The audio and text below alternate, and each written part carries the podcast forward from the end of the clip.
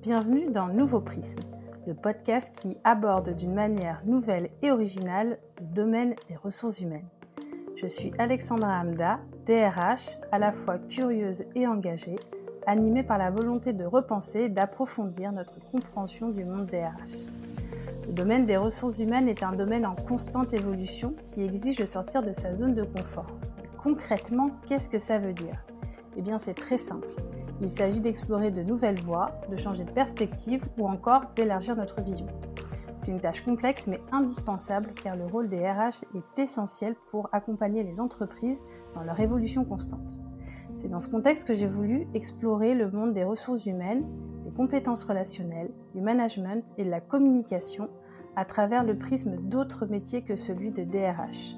Vous verrez, au fil des épisodes, je vais recevoir des invités inspirants, des personnalités passionnées des experts reconnus et des professionnels engagés. Ensemble, nous allons explorer des sujets, des thématiques qui sont au cœur de notre quotidien professionnel. Mais nous le ferons sous un nouvel angle, celui de leur propre métier. Installez-vous confortablement et bonne écoute. Bonjour Juline. Bonjour Alexandra. Alors, je suis ravie de t'accueillir dans ce nouvel épisode, te laisser te présenter pour les personnes qui ne te connaissent pas, nous expliquer un petit peu euh, qui tu es avec plaisir. Donc, je suis Juline Anquetinro, je suis un professeur aux multiples casquettes, puisque donc j'enseigne l'histoire, la géographie, l'enseignement moral et civique dans un CFA, c'est-à-dire que j'ai des élèves qui sont apprentis, boulangers, pâtissiers, chocolatiers, bouchers, poissonniers et j'en passe. J'ai également une agence de soutien scolaire où j'accueille des élèves de la sixième à la terminale. Donc, je les aide pour préparer leurs examens, beaucoup de méthodologie, de travail de confiance en soi, des week-ends de révision. Je forme également des enseignants à la pédagogie que j'ai développée, qui s'appelle la classe autonome. Et il m'arrive aussi d'écrire et d'intervenir dans des, des, salons, des conférences, des congrès sur la pédagogie de, de la classe autonome. Et j'ai eu la chance en 2021 de faire partie d'une aventure assez incroyable puisque j'étais finaliste parmi les dix finalistes à travers le monde en lice euh, pour recevoir le Global Teacher Prize qui est euh, l'équivalent du, prix Nobel euh, pour le monde de l'éducation. Eh ben c'est, un beau résumé. On va revenir sur chacune des étapes justement. C'est grâce, suite justement au Global Teacher Prize, t'ai, je t'ai connu et ce qui m'a amené aussi à te suivre. Et je trouvais ça hyper intéressant, notamment parce que j'ai des enfants et, et le sujet de la pédagogie m'intéresse au-delà de mes enfants, aussi dans mon métier qui sont les ressources humaines. Donc, je trouvais ça euh, extrêmement intéressant ce que tu faisais. Ce qui m'intéresserait, c'est que tu nous expliques un petit peu quel a été ton déclic. Euh, de dire, euh, voilà, tu faisais des cours, notamment CFA, dans, dans le cadre de ton agence de soutien scolaire, de façon a priori très classique, ou en tout cas très classique au sens de l'éducation nationale, comme beaucoup de, profs le font aujourd'hui. Et quel a été ton déclic pour te dire que la façon, la pédagogie aujourd'hui euh, qui était proposée euh, auprès des étudiants fonctionnait pas forcément et qu'il fallait peut-être changer les choses ou changer de posture et, de prisme par rapport à ça? Oui, le, déclic, euh, c'était que c'était pas assez efficace et c'est quelque chose que je dis très souvent aux, personnes que je forme, c'est est-ce que ce que vous faites, c'est efficace? Si c'est efficace, ne changez surtout rien. Si ça l'est pas, il faut changer quelque chose. Donc moi, ça a été ça le déclic. J'étais un professeur frustré en fait. Je voyais bien que ce que je faisais, c'était pas efficace. Je voyais bien que j'en perdais en route. Je voyais bien que j'avais des élèves qui s'endormaient. Je voyais bien qu'il y avait des élèves qui apprenaient pas correctement. Je voyais bien qu'ils retenaient, retenaient pas assez que je voulais leur enseigner la question, ça a été vraiment de me, demander pourquoi mes élèves qui sont en soutien scolaire, avec qui je parle pratiquement pas, qui je ne fais pas de cours descendants, réussissent bien mieux que mes élèves de CFA, alors que c'est avec eux que je dépense le plus d'énergie. Donc la première clé, elle était là. C'était de dire peut-être qu'il faut arrêter le pur le pur descendant. J'ai cherché en fait, j'ai cherché est-ce que quelqu'un sait faire ça parce que je savais le faire dans une dans une agence de soutien scolaire où j'avais cinq gamins en même temps. On m'en mettait six, c'était fini quoi. Donc ma question, ça a été, est-ce que quelqu'un sait le faire? Est-ce que quelqu'un a déjà pensé à ça dans une classe de 30 Et donc je fouille, je fouille sur Internet, et là c'est un monde qui s'ouvre à moi en fait. C'est-à-dire que je découvre les travaux de Céline Alvarez, je découvre Montessori, je découvre Freinet, je découvre plein de grands pédagogues inconnus au bataillon, moi, dans, alors que j'avais fait des études pour devenir enseignante. Et ça me fascine, en fait. Ça me fascine, ça me, ça m'obsède. Ça me met en colère aussi. Parce que les gens que je découvre, ça fait pas 5 ans qu'ils ont écrit des choses, ça fait 100 ans, ça fait 200 ans. Et je me dis, mais, mais pourquoi on n'utilise pas ça en fait? Et donc je me mets vraiment à fouiller. Je cherche si c'est possible de le faire pour des adolescents. Je trouve très peu de choses, mais j'ai l'intuition que ça peut fonctionner, alors je me mets à créer complètement, euh, adapter complètement ces pédagogies-là pour les adolescents. Je précise que c'est une adaptation libre. Que je fais peut-être ferait dresser les cheveux sur la tête à des purs euh, fidèles de Montessori, mais je l'ai adapté à notre époque, aux gamins que j'avais en face de moi, à mon intuition du terrain, et puis j'ai mélangé plein de pédagogies. C'est pas que du Montessori, c'est pas que du freiné. On a gardé du cours magistral, mais on l'a réduit au strict minimum. Voilà, c'est né de là, c'est né de cette frustration. Et, aujourd'hui, quand je le vois fonctionner dans les classes et quand j'entends les professeurs que j'ai formés, quand j'entends leur retour, je me dis bah ouais, en fait, c'est juste génial, c'est très efficace. Montessori, je connaissais, Céline Alvarez aussi, pour avoir lu ses bouquins, m'être intéressée à ce qu'elle faisait. Et c'est vrai qu'on voit qu'il y, a beaucoup de freins aujourd'hui au niveau de l'éducation nationale dès qu'on sort des, la pédagogie assez classique en tout cas. Ce que tu disais, c'est que toi, quand tu as commencé, tu le faisais plutôt dans, le cadre de, ton agence de soutien scolaire, donc avec 5-6 personnes. On est d'accord qu'aujourd'hui, tes méthodes que tu appliques dans, dans, tes cours auprès euh, en CFA notamment, on est sur des classes qui sont, pour que ce soit clair, on est bien sur des classes qui sont des classes de... Euh, en moyenne, c'est quoi? C'est 25-30 élèves, quoi. C'est assez classique en... Moi, j'ai des classes de 30 élèves, hein, 30 CAP boucher ou 30 CAP boulanger, hein, donc euh, je te laisse imaginer l'énergie qui se dégage de ces classes, qui est assez fabuleuse. Et on l'a testé, la classe autonome, dans des classes de 37. Le max qu'on ait fait, c'est 37. Et ça fonctionne c'est sport, hein. c'est du sport de faire de la classe autonome dans des classes de 30 ou 37. Bien sûr que l'idéal, ça serait de le faire dans des classes de 22. Mais, force est de constater que ça fonctionne. Par rapport au fonctionnement de la classe autonome, aujourd'hui, le fonctionnement, il est un petit peu sur trois leviers. Est-ce que tu peux nous les expliquer? Enfin, expliquer comment, qu'est-ce que la classe autonome? La classe autonome, c'est une séance de cours, en fait, qui se découpe en trois temps. Le premier temps, c'est la leçon. C'est une partie qu'on fait en classe entière, en groupe classe ça dure 25% du temps. C'est-à-dire que ce, ce truc en information descendante, au moment où le prof parle devant toute la classe, c'est 25% du temps et c'est tout. Ensuite, on a un temps de vérification. Donc là, vraiment, on fait un quiz pour consolider, pour ancrer ce qu'on vient d'apprendre dans la leçon. La vérification, c'est 15% du temps. Et ensuite, on a 50% du temps où l'élève est en autonomie avec ses ateliers. Donc, il a une liste, un plan de travail sur lequel il a la liste de tous les ateliers. Il les fait dans l'ordre qu'il veut, avec qui il veut, autant de fois qu'il le souhaite. Si un atelier l'énerve, il peut le reposer, en faire un autre, revenir plus tard. Euh, il a vraiment cette, euh, liberté. Il bouge, hein, parce que les élèves se lèvent, ils vont chercher les ateliers, ils s'autocorrigent, ça c'est très important. Tout le matériel est autocorrectif, c'est ce qui crée l'autonomie, c'est ce qui fait que ça fonctionne dans des classes de 37. Et donc voilà, on a ces trois temps 25, 15, 50, il reste 10%, c'est tout le temps informel de faire l'appel, de, de, rappeler des, consignes, de dire aux élèves le, que peut-être il y a une sortie scolaire, qu'il ne faut pas oublier sa carte d'identité. Enfin voilà, c'est tout ce temps. Euh, oui, la logistique euh, de classe. Voilà comment ça fonctionne. Alors après, ça se bouge. Hein, euh, j'ai des, profs qui font d'abord les ateliers, puis la leçon, puis la vérif, ou des gens qui commencent par la vérif de la veille, puis la leçon, puis les ateliers. On fait comme on veut, mais on garde bien 25, 15, 50 ce qui est proposé en maternelle. Tu apprends en faisant, tu apprends dans la manipulation, tu apprends en, Ils ont souvent aussi des systèmes bah, d'ateliers autonomes, c'est un peu ce, mode de fonctionnement-là. Et en fait, on se rend compte, dès qu'ils arrivent en primaire, bam, on passe dans le côté... Euh, tu as une table, t'écoutes euh, et t'écris. En. Mais, c'est vrai que la plupart des profs, c'est très traditionnel dès que tu rentres en primaire et ils manipulent plus en fait. Ouais, mais en fait, ce qui est triste, c'est que on sait aujourd'hui que c'est pas comme ça qu'un cerveau humain apprend. C'est-à-dire que ma classe autonome, elle est fondée entièrement sur les quatre piliers du neuroscientifique Stanislas Dehaene, qui est un neuroscientifique français reconnu, qui est professeur au Collège de France. Donc je veux dire, c'est pas un, pas un uluberlu, hein, le, gars. Euh, et il nous dit, un cerveau humain, il apprend quatre choses être attentif, être engagé activement, avoir un retour immédiat d'information et consolider. Et la classe autonome, c'est que ça c'est je suis attentif parce que de toute façon, quand je vais lire la consigne de mon atelier, je suis tout seul. Il n'y a personne à côté de moi pour. Euh, donc je suis obligé d'être attentif à ce que je fais. Je suis engagé activement parce que c'est moi qui fais. C'est-à-dire que les ateliers, il y a de tout. Il y a de la vidéo, il y a de la manipulation, il y a de l'écrit, il y a de l'étude de doc, il y a de la réalité virtuelle, il y a des trucs à faire ensemble. Enfin, il y a des mind maps, il y a des dessins, il y a des flashcards, il y a de tout. Euh, c'est eux qui font. Ils sont engagés activement dans le, dans le processus d'apprentissage. Ensuite, tout le matériel est autocorrectif. Donc ils ont tout de suite le retour immédiat d'information de ce qu'ils sont en train de faire. S'ils se trompent, c'est pas grave, ils refont autant de fois qu'ils veulent. Et ils ont cette consolidation justement de pouvoir le faire autant de fois qu'ils veulent, d'avoir cette phase de vérification juste après la phase de leçon.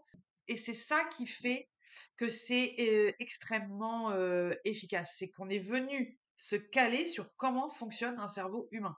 Donc, effectivement, à l'école aujourd'hui, on le voit encore trop souvent, malheureusement, euh, du descendant. Mais c'est, c'est, je jette pas la, pierre aux enseignants parce que c'est, ils ne sont pas formés.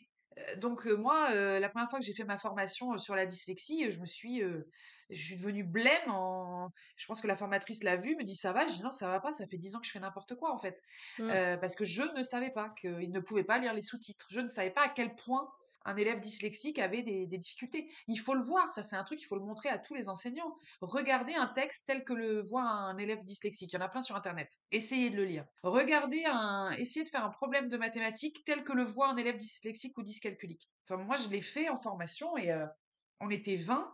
Euh, il y a la moitié qui a lâché au bout d'une minute, qui a dit non mais moi je n'y arrive pas, je fais pas ça quoi. Et nos élèves c'est ça 8 heures par jour. C'est ça, il faut vraiment former correctement les enseignants, c'est pas juste proposer des formations, hein, tu le disais, il y a plein de formations encore qui sont pas efficaces, qui sont trop descendantes, qui sont euh, qui mettent pas dans l'engagement actif. Il faut vraiment euh, repartir sur une, vraie belle formation des, enseignants. Effectivement, moi, ce que j'ai créé, ça part, du, ça part de la maternelle, ça part de Montessori et de Céline Je me suis beaucoup inspirée de professeurs de primaire, parce qu'il y en a beaucoup encore qui font qui continuent à faire de la manipulation, de la classe autonome, etc. Donc c'est eux qui m'ont inspiré.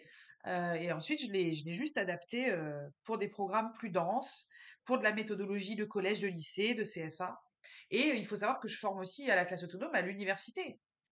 Ça, fonctionne pour tout. Et donc, ce que tu disais également, pour l'entreprise. C'est ce qu'on disait, c'est, c'est la neuroscience. Peut, enfin, le cerveau apprend de la même façon. Donc à partir du moment où tu es au lycée ou en école supérieure ou même au collège, peu importe, mais dans le système scolaire ou que tu sois en entreprise où on te propose des formations, si tu vas faire deux jours de formation descendante ou t'écoutes, euh, bah, tu décroches quoi. Prends pas, t'engages pas les collaborateurs. Et en fait, ce que j'aimais bien, c'est que la posture de l'enseignant ou du formateur, si on transpose en entreprise, c'est de se dire, quelque part, ton matériel sur les 50% euh, de classe autonome où tu manipules, etc., c'est presque le matériel qui devient en fait l'enseignant. Toi, tu es là pour construire et adapter, tu es là aussi pour regarder, accompagner, mais c'est les élèves qui se forment grâce à l'outil, la manipulation, etc. Donc c'est ce, ce regard-là qui est hyper intéressant en se disant, mais en fait, c'est... Euh, c'est la posture qu'il faut changer pour justement euh, rendre le contenu aussi euh, accessible et euh, oui et c'est ça que c'est intéressant que tu parles de la posture parce que c'est pas que le matériel c'est-à-dire qu'on peut mettre le plus beau matériel entre les mains des élèves, quelque chose qui a été très bien pensé, qui est didactiquement, qui est parfait. Si la posture de l'enseignant n'est pas la bonne, ça ne fonctionnera pas. C'est-à-dire que l'enseignant dans une classe autonome doit absolument être bienveillant, intransigeant avec la bienveillance. Il doit se mettre en retrait il doit euh, absolument poser son cadre, il doit être maître de son cadre. Et là-dessus, pareil, il doit être intransigeant. On a toujours cette image de la classe autonome, c'est un truc un peu euh, hippie, euh, très libre. Absolument pas, c'est hyper cadré. C'est justement parce que c'est hyper cadré qu'on peut y être très libre à l'intérieur. Et donc c'est tout ça. Et, moi j'entends parfois des gens qui me disent ah mais j'ai tout essayé, mes élèves de toute façon c'est des cons, j'ai tout fait de la classe inversée, de la classe autonome. Ouais ok c'est la première phrase qui va pas déjà. Non, mais c'est vraiment ça. C'est-à-dire que la posture, c'est hyper important d'être là, de considérer les gamins ou les gens, n'importe quelle personne qu'on a en face de soi, euh, de les considérer, de, de, de, voir qu'ils ont besoin de nous, qu'un élève qui déborde, qu'un élève euh, qui veut pas faire, et eh ben c'est ça cache quelque chose de plus profond et il faut aller chercher. Tant qu'on on recrutera sur euh, l'expertise, les connaissances, l'érudit, ce que tu veux, et pas sur la pédagogie, euh, tu vois, dans les concours, par exemple, sur l'éducation nationale, je comprends pas qu'il n'y ait pas. Euh, euh, enfin, tout de. Enfin, tout. Non, une grosse partie devrait être sur la pédagogie. Tu peux recruter quelqu'un qui est très bon dans, sa, dans son expertise, que ce soit en maths, etc. Mais si c'est. c'est quelqu'un qui n'a pas de pédagogie. Et on le voit quand, quand nous-mêmes on a été élèves. Moi, les profs dont je me souviens, c'est pas les profs qui avaient la plus grande science, mais c'est les profs qui, qui, qui t'engageaient, qui te donnaient envie, qui te motivaient. Et c'est ces profs-là qui donnent envie. Et... Bien sûr, c'est très très important. Le, le, bah, L'érudition, c'est important. C'est pas ce que je dis. vraiment, c'est Euh, de, de, je dis pas qu'il faut, qu'il faut faire plus la pédagogie que l'érudition. Je dis que l'érudition, c'est bien sûr que c'est la base. On ne faut pas recruter des gens qui ne connaissent pas euh, leur matière, mais c'est pas le plus important. Il faut vraiment Mmh. euh, aujourd'hui axer sur la pédagogie, aller chercher des gens qui ont la vocation, aller chercher des gens qui ont envie de faire ce métier-là, qui sont profondément humains. Parce que si vous voulez euh, transmettre juste euh, de la pure information, de la connaissance, ne faites pas enseignant. Soyez guide, soyez conférencier, ne soyez pas enseignant. L'enseignant, c'est l'humain d'abord. C'est savoir mettre des notes, c'est savoir comprendre qu'un ado euh, il va pas bien parce qu'il se passe plein de choses dans son cerveau. C'est comprendre, c'est faire des conseils de classe, c'est rencontrer des parents, c'est apprendre à communiquer, c'est gérer un groupe. La matière, l'histoire, mais ça vient bien, bien, ou les maths, ou la philo, ou, ou la boulangerie, ça vient bien après. C'est pour moi, c'est déjà ça qui est important et qui, bien sûr, qu'il faut recruter. Euh, Enfin, moi, quand j'ai passé le CAPES, à aucun moment on a regardé si j'étais euh, capable d'avoir de l'autorité, si j'étais capable euh, de, de, gérer un enfant euh, dyslexique, si j'étais capable. euh, on, ne nous recrute absolument pas là-dessus. De, en tout cas, à mon époque, c'était pas le cas. Aujourd'hui, ça l'est un petit peu plus, mais c'est pas encore assez. Mais on va dans la, bonne direction, mais c'est c'est pas encore assez. Et puis en plus, parfois, pour certains profs, c'est tellement de frustration qu'ils vont démissionner. C'est ce qu'on a actuellement. Les profs démissionnent parce qu'en fait, il y, a, plein de raisons, mais il y a une des raisons qui est que ils n'ont pas les clés pour faire leur métier correctement. Donc, bah, on finit par être frustré, donc on trouve des coupables. On va dire c'est la faute des classes surchargées, c'est la faute des programmes, c'est la faute de l'éducation nationale, c'est la faute de ci, alors qu'en fait, bah, il existe des solutions. Et il y a plein d'enseignants qui font un travail magnifique en France et partout dans le monde. Et, et ces gens-là, ils ont les clés, en fait. C'est ces gens-là qu'il faut aller voir. C'est et là, pour le coup, c'est un vrai bonheur les réseaux sociaux pour ça, parce qu'on peut voir ce que font des enseignants partout. Euh, Moi, je suis émerveillée chaque jour quand je vais sur Instagram de me dire, Oh, mais quelle idée géniale elle a eue à, tel endroit, mais quelle idée géniale il a à ce moment-là. C'est top. C'est vrai que sur Instagram, il y a beaucoup de comptes euh, de, de- profs, d'enseignants qui partagent les ateliers qu'ils font, qui euh, c'est vraiment d'open source en plus. Tu as accès à, bah, à leurs outils, enfin ils- vraiment ils partagent tout ce qu'ils font au niveau, euh, au niveau de la pédagogie et il y a un vrai, euh, euh, une vraie système de solidarité entre, entre enseignants, entre profs pour mettre des choses en place pour ceux qui, qui sont engagés.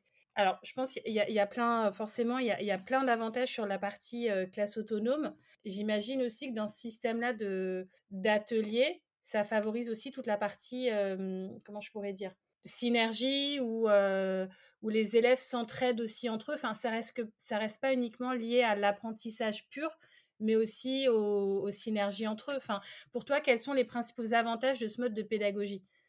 Mais ça développe les soft, les soft skills en fait. Et ça, on le sait aujourd'hui. Il y a des, des études récentes qui montrent que les entreprises aujourd'hui, c'est ça qu'ils vont chercher. Donc oui, ça développe la solidarité, ça développe l'entraide, ça développe la tolérance parce que bah, peut-être le copain il comprend pas aussi vite que moi ou peut-être qu'il va comprendre en utilisant un autre atelier parce qu'on apprend aussi chacun avec des nuances différentes, même si on a euh, la base du cerveau qui fonctionne quand même à peu près de la même façon. Il y a des choses ensuite qui vont se nuancer. Donc ils apprennent la tolérance. Moi, en classe autonome, ils apprennent la bienveillance. C'est écrit au-dessus du tableau, et dès qu'un élève n'est pas bienveillant envers les autres ou envers soi-même, parce que le plus souvent c'est envers soi-même, hein. c'est mais ça je suis Mm. nul, je vais pas y arriver. donc les autres se retournent et lui disent bienveillance, et donc faut reformuler la phrase pour la faire de façon plus bienveillante. Parfois on reformule 4, 5, 6 fois avant de trouver la formule qui est bienveillante. C'est et ça c'est voilà, moi je l'ai appris en formation l'année dernière. hein. C'est un truc que je mets en, place depuis un an, hein, la, la- la bienveillance. Ils apprennent aussi la responsabilité, parce que chaque jour dans la classe autonome il y a quatre responsables. Il y a un maître du temps qui chronomètre pour vérifier que je dépasse pas mes 25% du temps. Il y a un responsable du matériel qui range tout le matériel, parce que ça fait beaucoup de matériel. Il y a un responsable du mobilier, parce que tout est sur roulette, moi, dans ma classe, donc ça bouge, les tables, les chaises, donc il y en a un à la fin qui vérifie que tout le monde a bien rangé sa table, bien rangé sa chaise, que c'est c'est bien rectiligne, moi j'aime bien quand c'est parallèle. Et euh, il y a un responsable propreté, parce que bah, on bouge, on a bougé des feuilles, parfois on découpe, donc il y a un responsable qui vérifie que voilà, quand on sort de la salle, la salle elle est propre, s'il y a un autre collègue qui arrive derrière, euh, n'a pas l'impression qu'on est, on est, on est au milieu de la bataille de Verdun. Quoi. Ce qui est intéressant, on parlait justement tout à l'heure de, l'entreprise. Je j'aide et j'accompagne les managers à avoir en tout cas des boîtes à outils, des clés sur les sujets de bienveillance, de communication non violente, de comment faire des feedbacks, tous ces sujets-là de communication pour les aider à, avoir la bonne posture en tant que manager. Et, souvent, bah, je, suis en, formation. Alors, c'est soit l'un, soit l'autre. Soit je vais être sur des ateliers de co-développement, des choses comme ça, où c'est très, où on est très dans l'échange et c'est pas du tout du théorique soit je vais être à l'inverse sur complètement du théorique en me disant bah voilà faut que je leur donne les notions et et, et, ces moments-là je me dis bon ok moi ça me paraît limpide mais eux ils vont sortir avec allez si j'ai 10% de ce que j'ai dit je suis contente et du coup ça ça fonctionne pas. Et je, et je me suis inspirée de justement ce que tu fais au, niveau de la classe autonome de me dire bah je vais essayer pareil de construire des formations sur le même format en se disant bah, je vais leur amener à peu près voilà 25% de théorie sur les grandes notions, euh, par exemple, de l'écoute active en parlant de la reformulation, etc. Validation des acquis pour euh, acter qu'ils aient compris ou pas, mais qu'ils comprennent ce qu'ils ont, euh, ce ont acquis ou pas. Et après, je vais aller sur, bah, pareil, des ateliers comme toi. Et c'est là où c'est un peu plus compliqué parce que quand tu n'as pas l'habitude, faut réussir à dire qu'est-ce qui peut être intéressant et pas faire des ateliers pour faire des ateliers parce que ça sert à rien, mais te dire, voilà, ils ont qu'est-ce qu'ils ont besoin et en fait c'est bien d'être un peu sur le test and learn de dire bon je vais leur proposer quelques ateliers et après je vais voir ce qui fonctionne ce qui fonctionne pas. Je vais leur demander ce qui leur a, ce qui leur paraissait intéressant ou pas à chaud et à froid parce que des fois c'est à chaud mais à froid ils se rendent compte que finalement ces ateliers là c'était aussi pas mal et de là être un peu en amélioration continue sur ce que je vais leur proposer en mode bah, d'ateliers, de voilà, d'échanges. Moi, c'est des boîtes outils que je veux leur donner, donc je veux pas, euh, je veux qu'ils puissent les appliquer assez rapidement sur le terrain. Et en fait, euh, ça fonctionne. Là, je vais les, je vais les lancer, donc je peux pas dire là si ça fonctionne ou pas, mais en tout cas, déjà la démarche pour moi est hyper intéressante. Et tu peux même le faire en format presque une heure. Enfin, c'est des choses que tu peux appliquer sur euh, des formats longs, des formats courts. Donc, comme les formats courts, j'imagine, c'est des formats une heure, une heure et demie, grosso modo, ou bah deux heures. Moi, les profs que je forme, souvent, c'est des, des, cours de 55 minutes. Hein. C'est pour ça, on l'a mis, c'est pour ça que je l'ai mis en pourcentage. C'est que ça, comme ça, ça parle à tout le monde. Moi, j'ai des cours d'une heure quarante, des gens qui ont des cours de deux heures, des gens qui ont des cours. Donc, je le mets en, en pourcentage, comme ça, tout le monde comprend. Mais c'est intéressant ce que tu dis, effectivement, euh, il faut changer le, le, mindset, quoi. C'est vraiment ça. C'est, quand on a, moi, je vois dans des profs que je forme, quand on a bossé pendant 25 ans d'une certaine façon, d'un seul coup, de demander de changer la façon de penser la pédagogie, ça peut être complexe, ça peut être mmh. mais c'est pas grave, c'est ok. Et comme c'est des gens souvent qui sont très motivés, ils, y arrivent au bout d'un certain moment, ils comprennent très bien. Mais au début, on sent que ça, ça bloque, enfin ça bloque, ça bug un petit peu. ils comprennent pas toujours très bien où on veut, où on veut aller. Et effectivement, ce que tu fais, moi je le fais avec mes élèves tout le temps. Je leur demande, je regarde, j'observe, je, change des ateliers, j'en enlève, j'en rajoute, je, me dis ah non là ça va pas, euh, celui-là il est redondant avec un autre donc il n'y a pas d'utilité. C'est le, le, le leitmotiv c'est est-ce que c'est efficace? Donc on peut travailler autant avec des vieux exercices du bled de 1948 qu'avec de la vidéo, de la réalité virtuelle, Enfin, c'est pas c'est pas tout dans le dans le numérique, c'est pas tout dans l'écrit, c'est un savant mélange, une dose de chaque chose qu'on vous secoue et, et ça crée la, la, classe autonome. Et ce qui est génial, c'est que ça s'adapte à toute matière et à tout niveau. Parce que moi, j'ai formé autant des profs de de, de, mécanique, de coiffure, de, de maçonnerie et de gestion des domaines agricoles que de latin, français, anglais, maths, philo. Enfin, c'est et ça s'adapte aussi très bien quand on veut faire de la méthodologie.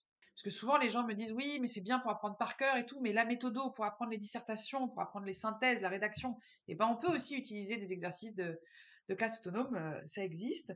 Et donc, comme c'est pas évident au début, c'est pour ça que c'est très très important la formation. C'est pour ça que c'est très important de, se former euh, euh, à cette pédagogie et c'est pour ça que je sillonne la France pour aller former des, des personnes parce que autant il y a des personnes qui vont le comprendre très vite juste en le lisant ou en l'écoutant, autant la grande majorité a quand même besoin de le voir, de le tester, de le toucher, de poser plein de questions, euh, parce que ça questionne. Moi, la première fois que j'ai vu les travaux de Céline Alvarez, j'ai eu le même. Euh, je me dis mais c'est pas possible. Non mais ça, non mais ça doit pas fonctionner parce que ça, mais parce que ça, c'est le premier truc, hein, c'est l'humain, hein, de se dire non. Ouais, ou, te dire, elle, elle y arrive parce que, enfin, par exemple, euh, tu disais, bah, elle, elle est pas prof, donc elle a des connaissances cognitives qui font que, enfin, tu vois, ça peut être le premier réflexe de te dire, bah, elle, ça marche parce que, mais moi, ça va pas fonctionner. Ouais, ouais, mais c'est le premier réflexe, et moi, je l'ai eu aussi, et c'est pour ça que ça m'a obnubilé et que ça m'a fasciné son, son travail. euh, et le travail de Montessori. C'est pour ça que j'ai creusé et en creusant, je me suis rendu compte que maintenant, en fait, c'était euh, que ça fonctionnait euh, très très très bien. On peut avoir l'impression comme ça que c'est ludique, qu'ils apprennent pas vraiment, voilà, ils sont contents et tout, mais non, en fait, ils apprennent hyper bien. Ils vont plus loin que les programmes. On peut les pousser vers l'excellence avec la classe autonome. C'est pas du tout le contraire de l'exigence, bien au contraire. Moi, j'apprends à faire de la classe autonome à des à des gamins, je leur apprends la dissertation, le bac de français, la dissertation de philo, et ils me, ils me sortent des notes à la fin au bac extraordinaires. Et, ce que tu disais tout à l'heure sur, sur, je vais revenir sur deux choses, sur justement les, enseignants qui n'y croient pas, etc. Je pense qu'aussi la clé, enfin ça, je pense que tu dois leur en parler dans, dans les formations, mais c'est de se dire, bah oui, il faut tester, et puis si ça fonctionne pas tout de suite, c'est normal. Enfin, il y a aussi de la bienveillance à avoir avec toi-même en tant qu'enseignant, de te dire, c'est pas du premier coup que c'est magique et que ça fonctionne, c'est quelque chose que tu dois construire, que toi, tu dois t'approprier déjà, ce qui est pas évident, et après, petit à petit, ça va fonctionner. Bien sûr, quand je forme les enseignants, euh, c'est assez fou. Hein. Ils sont pas du tout bienveillants envers eux-mêmes. Hein. Ils me montrent des trucs, ils me disent bon alors bon j'ai fait juste ça. Non, t'as pas fait juste ça, t'as fait ça. Euh, non mais là j'ai fait un. je pense c'est pas très bien. C'est moi qui vais te dire si c'est pas très bien ou pas. Mmh. Mais ils sont tout le temps dans ce truc. Et puis il faut réussir du premier coup. Je leur dis arrêtez, donnez-vous le droit à l'erreur. Ouais, il faut il faut le tester. Moi, c'est ce que je dis. Je dis testez-le. Et puis, quand on veut convaincre un, collègue qui peut être un peu sceptique, il faut lui dire viens voir viens dans un cours, viens voir un cours en classe autonome, viens voir ce qui se passe. Et mmh. moi, j'en ai convaincu plus d'un comme ça. Hein. Juste euh, en venant, ils viennent voir et ils se disent Ah ouais, ah, je pensais pas que c'était comme ça, parce qu'on se fait une idée aussi. Oui, tu parlais aussi tes, tes biais, tes préjugés par rapport à ça. Oui, bien sûr. Et puis ce qu'ils ont vu à la télé, ce qu'ils ont vu à la télé, bah, c'est les journalistes, ils ont filmé ce qui était, ce qui était sympa à filmer. Donc ils ont mmh. filmé des flashcards, ils ont filmé des drapeaux, ils ont ils ont pas montré les ateliers de méthodo et tout ça. Forcément, c'est moins, c'est moins fun. Mais euh, je me souviens, je me souviens très bien d'une prof que j'ai formée à Dijon dans un lycée et qui me qui vient se former pour, pendant deux jours. Donc, premier jour, voilà, elle teste et tout. Puis le lendemain matin, je leur demande s'ils ont des questions et elle me dit Bah, tu vois, moi, je pensais que c'était vraiment que du ludique, mais pas du tout. Ils apprennent vraiment, quoi. Et c'était une prof de français qui préparait pour le bac de français, hein, donc qui est quand même un exercice très technique. Et ça m'a fait très plaisir qu'elle me dise ça, quoi. Qu'elle me dise Mais non, en fait, c'est vrai que j'avais un préjugé. Et en fait, bah, tu l'as déconstruit parce que j'ai vu qu'il y a un réel apprentissage très, très, très concret. C'est très concret, la, classe autonome. C'est son objectif. Et oui, il faut l'adapter. Il faut que chaque professeur l'adapte d'abord à lui, mmh. sa façon d'enseigner, comment il aime enseigner. Il faut l'adapter à sa matière et il faut l'adapter, bien sûr, aux, gens qu'on a en face de soi. Donc moi, je le fais comme ça aujourd'hui. Peut-être que dans dix ans, avec une autre génération d'adolescents, je le ferai autrement. Ça va, ça va évoluer et elle évolue tout le temps. Parce que moi, en classe, je vois des choses, hop, tout de suite, je le rajoute dans ma formation. Je me dis, ah tiens, j'ai été confrontée à ce problème-là, j'avais jamais eu avant. Euh, ça ne cesse d'évoluer. Et c'est absolument pas dogmatique. Ça n'a pas l'objectif, euh, ça n'a pas pour objectif de devenir l'unique voie. La pédagogie n'est pas une science exacte. Il existe plein de méthodes très efficaces. Moi, je fais pas de la classe autonome 100% du temps. Donc, c'est ça. L'idée, c'est de proposer une méthode qui est efficace aux enseignants. Ils en font ce qu'ils veulent. Ils prennent ce qu'ils veulent de ça. Et le dernier point, ce que tu disais tout à l'heure, qui est aussi hyper important, c'est euh, ça doit être utile. Moi, je vois, j'ai voulu tester la réalité virtuelle dans les formations managériales en me disant, bon, bah, voilà, tu vois, c'est un support euh, voilà, qui, est, euh, qui change un petit peu, etc. Et une fois donc j'ai testé le masque, machin, etc. En fait, je me suis dit, mais ça n'a aucune valeur ajoutée. En gros, c'était un quiz. Et, et, et, je vois qu'il y a plein de sociétés enfin, qui le proposent. Et je me dis, euh, si c'est juste pour faire du marketing et puis dire, bah, super, on est dans l'innovation parce qu'on propose de la réalité virtuelle. Mais l'innovation, c'est pas ça. C'est, tu vois, ça me faisait penser à ça. Ouais, c'est exactement ça. Moi, quand je, je fais tester la réalité virtuelle aux enseignants, je leur dis attention. Enfin, moi, la réalité virtuelle, j'utilise une fois par an. C'est pas un truc que j'utilise tous les jours parce que non, on n'apprend pas à faire une dissertation sur de la réalité virtuelle. À un moment donné, pour faire une dissertation, il faut écrire. Hein. Donc c'est ça. Moi, je vais aller chercher ce qui est efficace et pour le coup, j'ai pas de problème à aller vers des techniques très anciennes. Hein. Je travaille encore avec le bled, hein, ce qui fait beaucoup rire mes, mes élèves. J'ai des exercices de maths qui sont écrits à la main, qui sont en francs. Euh, j'ai eu des profs là, il y a pas très longtemps, je leur ai montré du matériel en formation. Ils me disent "Oh, mais on est déçus, il est moche ton matériel de maths." et je leur dis non, mais c'est parce qu'en fait, moi, je cherche ce qui est efficace. Donc, je vais pas m'amuser à refaire un exercice qui est efficace, qui est écrit à la main. Euh. Et tu vas pas réinventer ce qui, ce qui fonctionne. Exactement, ça fonctionne, donc je, je le garde. Et j'ai voilà, j'ai pas de, réticence à aller non plus vers du numérique, etc. Mais ma question, c'est toujours, est-ce que c'est efficace? Mmh. Donc, euh, Effectivement, le numérique, c'est bien pour beaucoup de choses, mais il y a certaines choses sur lesquelles c'est pas efficace. On le sait aujourd'hui. Vaut mieux lire sur papier que lire sur euh, du numérique. Il y a des études qui sont sorties, euh, enfin sur sur tablette, des études qui sont sorties euh, qui nous le qui nous le prouvent. Voilà, c'est tout ce, savant mélange d'essayer de de viser euh, l'efficacité, c'est-à-dire que pour moi l'efficacité c'est est-ce que l'élève vraiment a ce qu'il faut en termes de connaissances et de compétences par rapport à mon référentiel, à l'examen, au programme, et en même temps est-ce qu'il est bien? Parce que oui, on peut emmener des élèves vers l'excellence, mais à quel prix? Moi, je les vois en soutien scolaire, hein, tous les, les, gamins qui sont très, ils sont dans des très bons lycées, ils vont très bien, comme ça, de l'extérieur. Euh, les notes, ça va. Euh, les profs ne se doutent pas une seule seconde euh, parce qu'ils sont bien élevés, ils écoutent, ils grattent en classe, comme ils disent. mais moi, je les reçois à 17h et il y a un sas de décompression. Hein. Ils sont en souffrance, ces gamins-là ils sont en réelle souffrance et, euh, et, quand je leur mets du matériel dans les mains, quand je leur fais apprendre la philo par euh, par la pop philo, euh, par les séries, ils me disent mais mais mais c'est génial, mais pourquoi pourquoi on fait pas comme ça au lycée en fait? Pourquoi on me l'explique pas comme ça? Pourquoi pourquoi je peux pas le faire en manipulant, en touchant C'est c'est vraiment ça. Et en fait, moi, c'est mes élèves qui m'ont poussé à, à, participer au Global Teacher Prize. C'est vraiment eux parce que c'est eux qui m'ont dit mais mais pourquoi tous les enseignants ils font pas ça? Mais pourquoi, pourquoi j'ai pas. Moi, j'ai un, élève de, de, de, CAP, un charcutier, qui m'a dit un jour Madame, si j'avais appris toute ma vie comme ça, je serais pas en CAP.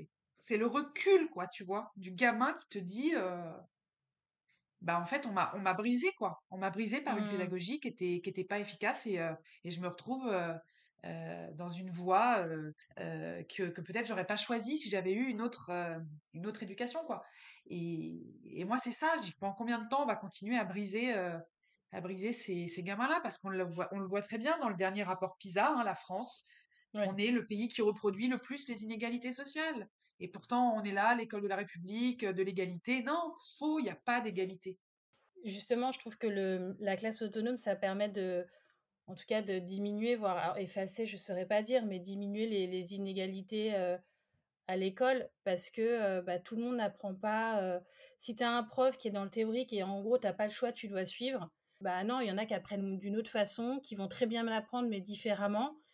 Et le fait de, voilà d'être plus en proposer plusieurs choses dans des classes autonomes et de proposer en fonction des besoins et des difficultés de ses élèves, parce que ce que tu disais, c'est que toi, tu proposes des outils euh, limite, alors je sais plus, j'entendais, je sais plus, j'ai entendu ça où tu disais que tu es capable de dire cet outil correspond à tel élève. En gros, je ah l'ai construit sur. Euh, je, peux donner le nom de, chaque élève qui se cache derrière chaque matériel. Ouais. Exactement, et de se dire, bah, je construis en fond, je, je, propose des choses, je construis des outils en fonction des besoins. Voilà, je pars du besoin pour construire des choses et proposer des choses pour que les élèves puissent aller plus loin. Et, ça, je trouve ça génial parce que c'est, tu permets, voilà, tu, permets d'éviter euh, des, élèves d'aller dans des voies euh, très nobles parce qu'on c'est choisi, mais, euh, mais des voies de garage quand c'est subi. J'ai une dernière question. Si tu pouvais nous partager des inspirations on a parlé euh, Céline Alvarez, Montessori. En tout cas, toi, tu peux nous partager quelques inspirations pour les personnes qui, justement, sont intéressées sur les sujets de neurosciences, sur les sujets de pédagogie. Ça peut être, je sais pas, podcast, des références de, personnes, de livres, ce, qui, ce qui, en tout cas, toi, te paraît, ce qui a été hyper pertinent pour toi. Moi, ma première inspiration, c'est ma maman. Hein. Ma maman, elle est manager. Hein. Et, c'est elle qui m'a toujours dit, si les gens baillent en face de toi, t'as perdu. c'est elle qui m'a transmis ce truc de, de, faire des outils, d'engager les gens. Elle, elle a toujours été là-dedans. Ma mère aurait pu inventer la classe autonome, très, clairement. Et elle, elle, était, bah, toujours manager. Et je pense qu'on a beaucoup à apprendre du monde de l'entreprise. Je pense que l'école ferait bien d'aller un petit peu voir ce qui se passe en entreprise parce que pour le coup, les managers, bah, il y, a, y, a, des formations quoi, sur la psychologie, sur, sur, sur plein de choses qu'on n'enseigne pas du tout aux enseignants, ce qui est un peu bête. Pour, la, pour le cerveau, je conseille le livre de John Medina, Les 12 lois du cerveau. Très facile à lire. C'est un neuroscientifique, mais il vulgarise, donc c'est très, très facile à lire. Et c'est extraordinaire. Euh, Céline Alvarez, bien sûr. Le travail de Céline, Alvarez, c'est de l'or. C'est magnifique. Je, ne compte plus le nombre de gens qui me disent euh, j'ai appris à mon enfant à lire à 4 ans et demi. Enfin, c'est extraordinaire. C'est un vrai, vrai beau travail. Le travail de Montessori, c'est très intéressant, même si ça a 100 ans, il y a beaucoup de choses qui sont passionnantes.